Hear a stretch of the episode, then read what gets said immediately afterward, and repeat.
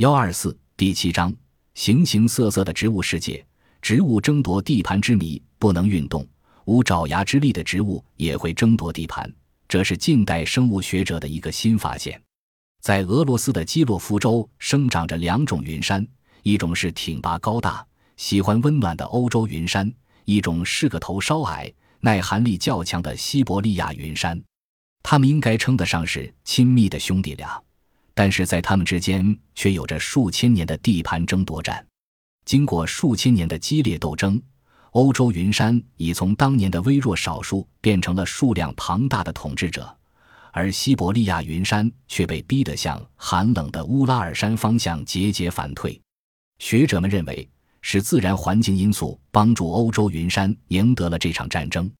但是，许多植物的盛衰与自然环境无关。比如，在同一地区，蓖麻和小荠菜都长得很好，可是若将它们种在一起，蓖麻就像生了病一样，叶子全部枯萎。葡萄和卷心菜也是绝不肯和睦相处的一对。尽管葡萄爬得高，也无法摆脱卷心菜对它的伤害。山文树更是霸道，在它们生长的地盘内，竟不允许有任何外来植物落脚，即便是一棵杂草也不行。山艾树能分泌一种化学物质，而这种化学物质很可能正是它们保护领地的秘密武器。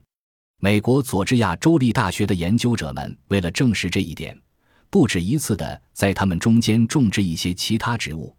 结果，这些植物没有一株能逃脱死亡的结局。最令科学家们不解和吃惊的是，土生土长植物与外来植物之间的地盘争夺战。为了美化环境，美国曾从国外大量引进外来植物，没想到若干年过后，这些外来植物竟反客为主。比如南美洲的恶草，从19世纪80年代引进以来，至今在佛罗里达已统治了全州所有的运河。湖泊和水塘，过去长满劲草的西棕榈海滩，现在已经成了澳大利亚千层树的天下。土生土长的劲草反而变得凤毛麟角，难得一见了。而澳大利亚胡椒树也成了佛罗里达州东南部的植物霸主。这还多亏了人类干预，否则这些外来植物会把本地植物杀得片甲不留。虽然这种年复一年的地盘争夺战已经严重破坏了当地原有的生态环境，并将对赖以为生的动物种群构成致命的威胁，但是植物学家目前还想不出有效办法来清除已经造成的严重后果。植物之间争夺地盘的生理机制到底是什么，还有待于人们更深入的去研究探索。